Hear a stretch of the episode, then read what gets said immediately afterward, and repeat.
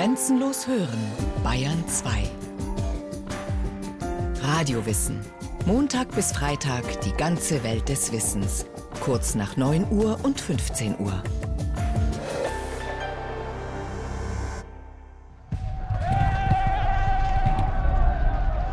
Endlich. Der große, furchtbare Krieg war zu Ende. 30 Jahre hat er gedauert.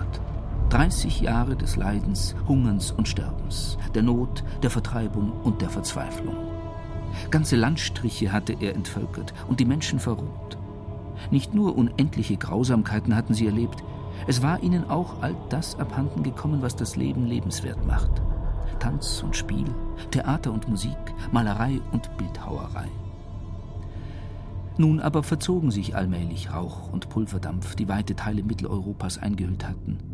Und aus den Trümmern erwuchs etwas ganz Neues.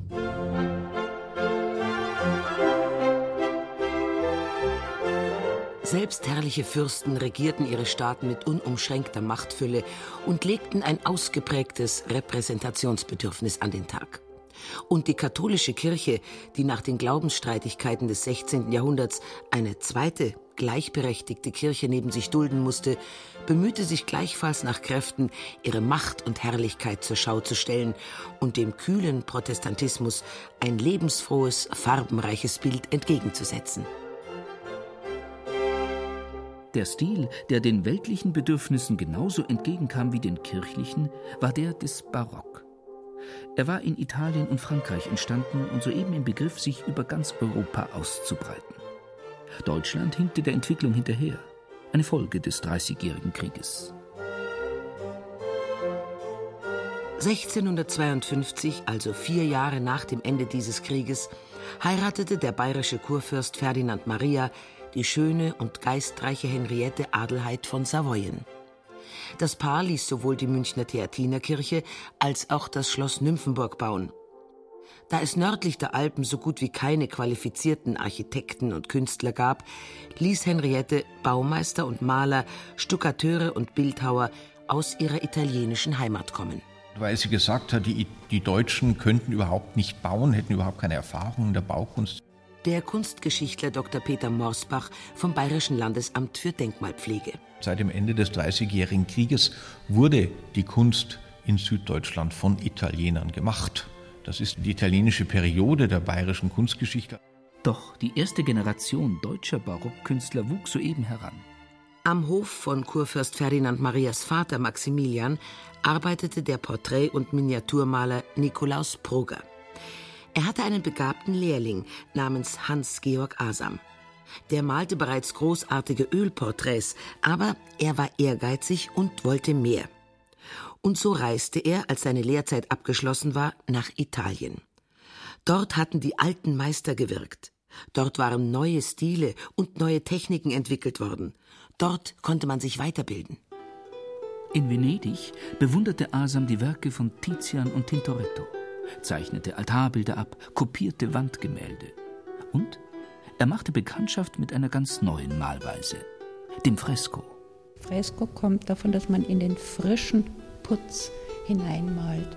Dr. Silvia Hahn, ehemals Direktorin des Diözesanmuseums in Freising. Es ist beim Fresko das Wesentliche, dass man eben in den feuchten Putz hineinmalt und die Farbe direkt in den Putz einzieht. Dadurch liegt sie nicht nur oben drauf, sondern ist mit dem Putz verbunden und hat eben eine große Haltbarkeit. Aber ja, man kann eigentlich nichts mehr ändern. Wo die Farbe eingezogen ist, ist sie eingezogen. Eine schwierige Technik also. Wo Hans-Georg Asam sie erlernt hat, ist ungewiss. Es könnte auf seiner Italienreise gewesen sein, aber auch in Deutschland. Italienische Künstler, die wussten, wie man Fresken malt, waren hierzulande keine Seltenheit. Da gab es direkt ganze Sippen, die waren im Sommer hier, Frühjahr, Sommer, Herbst und waren im Winter dann wieder daheim. Und mit denen kamen die Asams ganz zwangsläufig in Berührung. Die Asams. Denn Hans-Georg Asam war nicht allein geblieben. Er hatte Maria Theresia Brugger geheiratet, die Tochter seines Lehrmeisters. Auch sie eine begabte Künstlerin. Als Malerin und Vergolderin verdiente sie zeitweise mehr Geld als ihr Mann. Zwölf Kinder hatten die beiden. Und zwei von ihnen wurden herausragende Künstlerpersönlichkeiten. der 1686 geborene Kosmas Damian und sein sechs Jahre jüngerer Bruder Egid Quirin. Obwohl die beiden schon in jungen Jahren gefragte und hochbezahlte Künstler waren, ist über ihr Leben nicht allzu viel bekannt. In einem Dokument aus dem 18. Jahrhundert heißt es Kosmas Damian und Egidius, zwei berühmte Meister, fürtreffliche Künstler, deren der erstere von Benedikt Beuern gebürtig ein ohne Ausnahme unvergleichlicher Maler, dessen kunstreiche Hand sich schon lang zuvor in Rom bekannt gemacht, da derselbe unter den übrigen Malern das erste Prämium davongetragen. Der andere, zu Tegernsee geboren, ein vollkommener Meister in der Stuckatorarbeit. Ansonst aber beide in München ansässig gewesen. Kosmas Damian also war in Rom. Dort nahm er im Alter von 25 Jahren an einem Wettbewerb der Accademia di San Luca teil und die von ihm eingereichte Zeichnung erhielt den ersten Preis. Gelernt hatte er das Zeichnen und Malen wahrscheinlich bei seinem Vater, denn dem war er schon viele Jahre vorher zur Seite gestanden, beim Ausstatten von Kirchen oder Herrschersitzen. 1701 zum Beispiel gestalteten die beiden für den Reichsgrafen Johann Georg von Königsfeld in dessen Schloss Alt-Eglofsheim südlich von Regensburg einen Festsaal. In Aldeglofsheim hat der Kosmas Damian Asam sein erstes Geld verdient. Dort hat er mit seinem Vater zusammen ein Gartensalettel ausgemalt und hat dafür 36 Kreuzer Lohn bekommen. Was Egid Quirin angeht, so sind derart konkrete Nachrichten noch rarer als bei Kosmas Damian. Fest steht, dass er nicht in erster Linie Maler war wie sein Bruder, sondern Stuckator und Bildhauer. Nicht beantwortet dagegen ist die Frage, ob auch er einmal nach Rom gereist ist. Früher ist es immer behauptet worden, dass der Egid Quirin auch dort war. Man hat aber inzwischen jetzt den Lehrvertrag von dem Egid Quirin gefunden, der eine regelrechte Bildhauerlehre bei Andreas Feistenberger in München gemacht hat, in der Zeit, wo der Kosmos Damian Asam in Rom war man kann sich das nicht vorstellen, dass der während der Lehrzeit da abgehauen ist. Wir wissen ja auch nicht genau, wo der Egid Quirin Asam überhaupt das Stuckieren gelernt hat. Denn er hat eine Bildhauerlehre gemacht als Holzbildhauer und nicht unbedingt als Stuckator. Möglicherweise hat er das einfach schon gekonnt, weil er das als Kind schon immer gesehen hat. Gesehen haben könnte er es bei der italienischen Stuckatorenfamilie Carlone, mit der sein Vater gelegentlich zusammengearbeitet hatte. Die Carlones versahen die Räume, die Hans-Georg Asam ausmalte, mit Dekorationen aus Gips. Allerdings waren sie eher Handwerker als große Künstler. Man fragt sich natürlich, woher Egid Quirin dann trotzdem eine so genaue Kenntnis der Werke von Bernini und so weiter hatte. Es gibt da verschiedene Thesen. Die einen sagen, sein Bruder hat ihm so viel erzählt und Skizzen gemacht und es gab auch so Figuren zu kaufen, die berühmte Figuren wiedergegeben haben, Kopien von berühmten Gestalten. Es gibt auch Überlegungen zu sagen, dass der Kosmas Damian seinem Bruder so vorgeschwärmt hat, dass der dann nach dieser Gesellenzeit doch noch mal kurz selber in Rom war.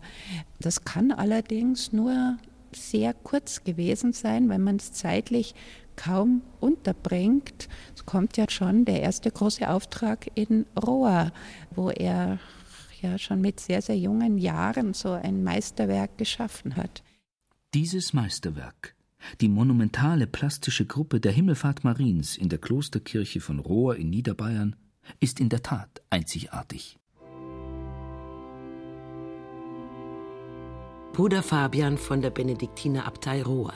Dargestellt ist hier eine Szene, die aus der Bibel nicht bekannt ist. Maria wird von Engeln getragen in den Himmel aufgenommen.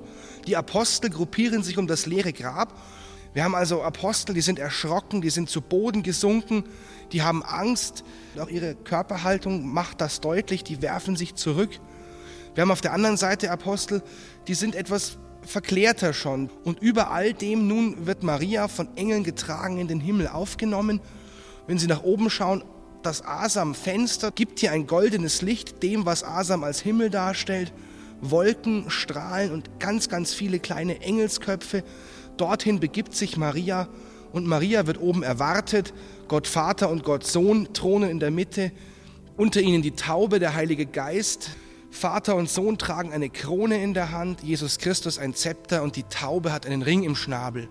Würde Maria tatsächlich nach oben auffahren, würde sie mit dem Ringfinger der rechten Hand genau in diesem Ring landen. Das nimmt eben hier durch Asam eine Szene vorweg, die dann nach der Himmelfahrt Mariens folgt, die Krönung Mariens zur Königin des Himmels. Ausladende Gesten, wehende Gewänder, schwereloses in die Höhe streben, goldenes Licht über weißen Wolken. Eine überaus bewegte Szene. Und der Inbegriff des Theatrum Sacrum, des heiligen Theaters. Man hat also ganz deutlich hier die Trennung zwischen Zuschauerraum, wo die Leute eben sitzen, dann die Kommunionbank aus Marmor. Sie trennt den Zuschauerraum vom eigentlichen Bühnenraum. Dann das Chorgestühl als zweiter Handlungs-, als zweiter Bühnenort, wo die Mönche sitzen, wo sie singen. Und eben die Hauptbühne, die Figurengruppe Maria Himmelfahrt von Egid Quirin Asam. Wir haben zwei Nebenbühnen in der Kirche, links und rechts die beiden großen Seitenaltäre.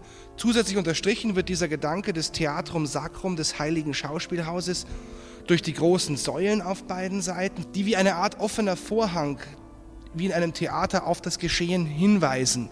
Und wir haben auf beiden Seiten links und rechts Balkone, gleichsam Logen im Theater, die zwar nie eine offizielle Funktion hatten, die aber hier eben nochmal diesen Theatereffekt unterstreichen sollen.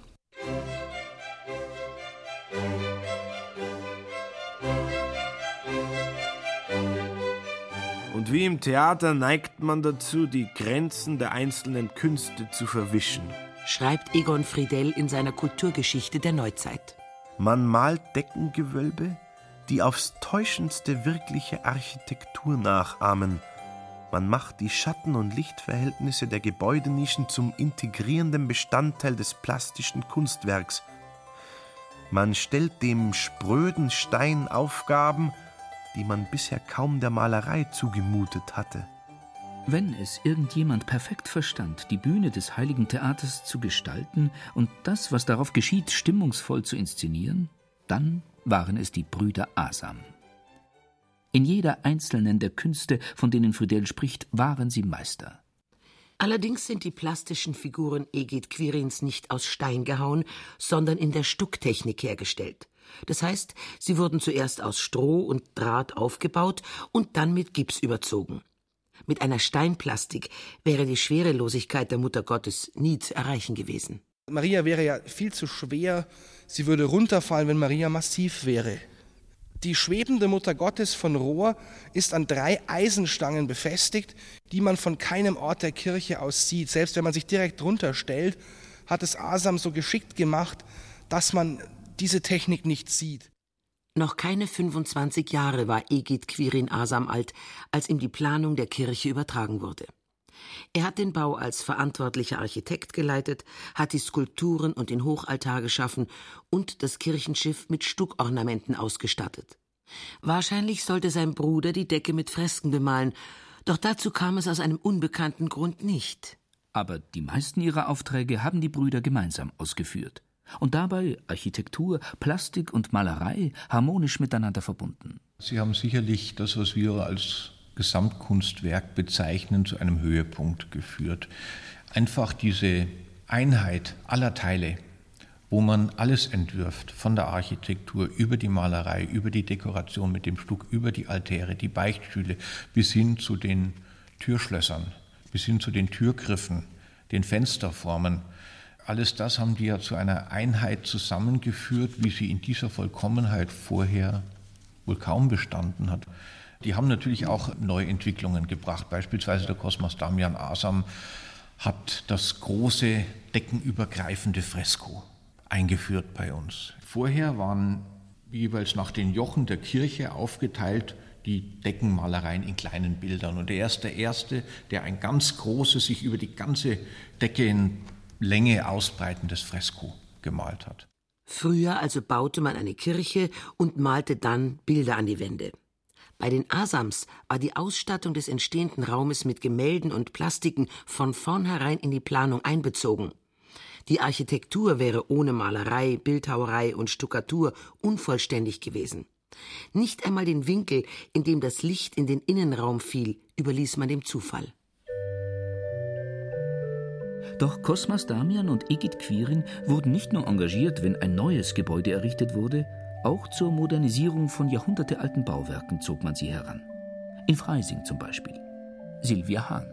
Dieser Freisinger Dom ist das erste große Bauwerk, wo die Barockisierung eines mittelalterlichen Baus durchgeführt wurde. Das erste Mal, wo das passiert ist, dass man nicht abreißt, eine neue Kirche baut mit einer barocken Architektur, sondern ganz bewusst, weil man stolz ist auf das Alter und weil man auch will, dass das Alter noch zu sehen ist. Eine schwierige Aufgabe. Stellen Sie sich vor, Sie haben Ihr Wohnzimmer eingerichtet, so ja, wie es vor 100 Jahren war, drei Generationen früher. Und Sie dürfen jetzt die Tapete erneuern. So ähnlich war das. Dazu kam der Termindruck. Der Vertrag ist im Frühjahr 1723 geschlossen worden, im März. Und das Ganze sollte innerhalb von eineinhalb Jahren fertig werden, bis zum geplanten Fest, Jubiläumsfest, 1000-Jahrfeier im Oktober 1724. Das ist für uns heute schon ein unvorstellbar kurzer Zeitraum. Der Druck erhöhte sich zusätzlich dadurch, dass die Asams stets an mehreren Aufträgen gleichzeitig arbeiteten also ständig unterwegs waren, oft zwischen weit auseinanderliegenden Orten. Aber sie waren nicht nur große Künstler, sondern auch hervorragende Organisatoren. Wenn die auf eine Baustelle gekommen sind, haben die sofort alles an sich gerissen. Dass die anderen Handwerker gesagt haben, kaum erscheinen die Herren Asam auf der Baustelle, muss alles nach ihrer Pfeife tanzen. Wenn man aber sieht und weiß, wie damals Baustellen abgelaufen sind, war das das Einzige, um die Baustelle überhaupt in den Griff zu bekommen. Der Innenraum des Freisinger Doms wurde bis zur Decke eingerüstet, alter Putz abgeschlagen und neuer aufgetragen. Auf Wunsch der Brüder hat man außerdem die Fensterformen verändert. Der Fürstbischof verließ sich vollkommen auf das Können und die Erfahrung der Asams und genehmigte all ihre Pläne. Als die vorbereitenden Maßnahmen abgeschlossen waren, machten sich die Asams an die eigentliche, die künstlerische Arbeit. Aus der Hand gaben sie nur ungern etwas. Dr. Peter Morsbach. Von Cosmas Damian Asam wissen wir ja, dass er seine Gemälde an und für sich alle eigenhändig angefertigt hat. Der hat da keinen dran gelassen. Er hatte einen Farbenrührer dabei, also einer, der Farben angerührt und gemahlen hat. Er hatte vielleicht noch einen Mörtelrührer dabei und Gehilfen, die dann sozusagen den Putz aufgezogen haben, aber gemalt hat er selber. Normalerweise wurden die Entwürfe für die Fresken von originalgroßen Vorlagen auf die Decke des Kirchenschiffs übertragen. Diesen Schritt findet man bei dem Kosmos Damian Asam hier kaum. Erstens war der so sicher, dass er das gar nicht gebraucht hat, so eine, eine Vorlage, eine direkte. Zweitens war einfach auch die Zeit wahnsinnig knapp. Das heißt, er hat die kleine Zeichnung dann ohne ein Zwischenstück weitgehend direkt auf die Decke vergrößert übertragen. Wir wissen ja von einem Augenzeugen, dass der Kosmas Damian Asam mit fliegendem Pinsel gemalt hat, also mit einer sehr großen Geschwindigkeit. Auch Egid Quirin Asam brauchte nicht viele Helfer. Für die umfangreichen Stuckarbeiten standen ihm, neben den Maurern, Mörtelkochern und anderen Handlangern, vier eigene Gesellen zur Seite. Die Arbeitsbedingungen im Dom waren schwierig. Gemalt hat man im Stehen über Kopf und das war sicher sehr anstrengend eine anstrengende und auch unangenehme Arbeit, immer mit diesem feuchten Putz zu arbeiten, auch über den Winter, wo man normalerweise eine Pause gemacht hat. Aber hier hat man versucht, so gut es ging, weiterzuarbeiten. Und dann bei den Stuckateuren war natürlich sicherlich auch der Umgang mit dem Gips eine Sache, dass man da sehr viel Staub eingeatmet hat, weil man ja ohne Atemschutzmasken sicher gearbeitet hat. Trotzdem haben die Brüder ihre Arbeit gern gemacht. Also der ähm, Egid Quirin Asam, glaube ich, hat es einmal gesagt, es macht ihm und seinem Bruder großen Spaß, Kirchen auszumalen und auszustatten. Das waren einfach, man würde heute sagen, Arbeitstiere. Rechtzeitig schlossen sie die Barockisierung des Freisinger Doms ab und erhielten dafür einen Lohn, der sich sehen lassen konnte. Erstens ernannte der Klerus Kosmas Damian Asam zum Kammerdiener und Hofmaler und Egid Quirin zum Kammerdiener und Hofstuckatora seiner hochfürstlichen Gnaden des Bischofs zu Freising. Und zweitens zahlte man ihnen einen Betrag von 9400 Gulden, 2000 mehr als vereinbart. Das war eine stattliche Summe. Doch der Augustiner Eremiten-Superior Gelasius Hieber meinte bei der Einweihung des neu gestalteten Doms: Rechne nicht die Unkosten, sondern die Ehre Gottes und geistlichen Seelen, Früchte, so hiermit geschaffet werden. Verwunderen würde sich König Salomon über die Kunst und Geschicklichkeit der zweien Herren Gebrüderin, der rohenden Werke dies alles ist, was ihr hier sehet und was ihr all hier bewunderet. Die Auszeichnungen und das hohe Lob waren gewiss eine willkommene Werbung für die Asams. Mitunter konnten sie sich vor Aufträgen kaum mehr retten. Aber die Asams waren geschickte Unternehmer und haben genau gewusst, für wen sie arbeiten. Und die Asams wussten, was sie wert waren. Wenn sie länger an einer Baustelle waren, so wie in Freising, dann wurden sie komfortabel untergebracht und angemessen verköstigt. Während ihre Gesellen jeden Tags drei Maß Bier und drei Leibel schwarzen Brots erhielten, standen den Asams laut Vertrag darüber hinaus noch drei Maß Wein zu. Sie scheinen das genossen zu haben. Ja, die galten als sehr gesellig. Ein Augenzeuge, der den Herrn Asam auch gekannt hat, gesagt, dass er mit dem Herrn Asam viele schöne Abende verbracht hat und dass das ein sehr geselliges Beisammensein war. Diese Abende waren für die Mitarbeiter der Asams nicht nur genussvoll, sie erfuhren dabei auch viel Wissenswertes. Es war sehr oft so, auch bei den Asams, dass sie sich vor Ort einfach gute Künstler geholt haben. Deshalb hat sich auch die Kunst dieser führenden Stuckateure und Maler so verbreitet, weil vor Ort auch Stuckateure waren. Die kamen da auf einmal bei so Großaufträgen mit Künstlern von internationalem Rang in Kontakt und haben da ungeheuer viel gelernt. Insofern hat sich dann die Kunst der Asams indirekt verbreitet, einfach durch den Kontakt mit örtlichen Maurern, mit örtlichen Malern, mit örtlichen Stuckatoren. Sehr alt wurden die beiden Brüder nicht. Kosmas Damian starb, kinderlos, mit 53. Egid Quirin mit 58 Jahren.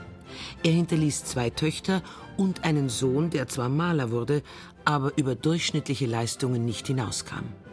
Der Einfluss allerdings, den sie mit ihrem Werk auf die kunstgeschichtliche Entwicklung ausgeübt haben, wirkt bis heute nach. So ab Beginn des 18. Jahrhunderts hat sich ja dann die deutsche oder sagen wir mal die bayerische Kunst gegen die italienische durchgesetzt und hat die dann abgelöst.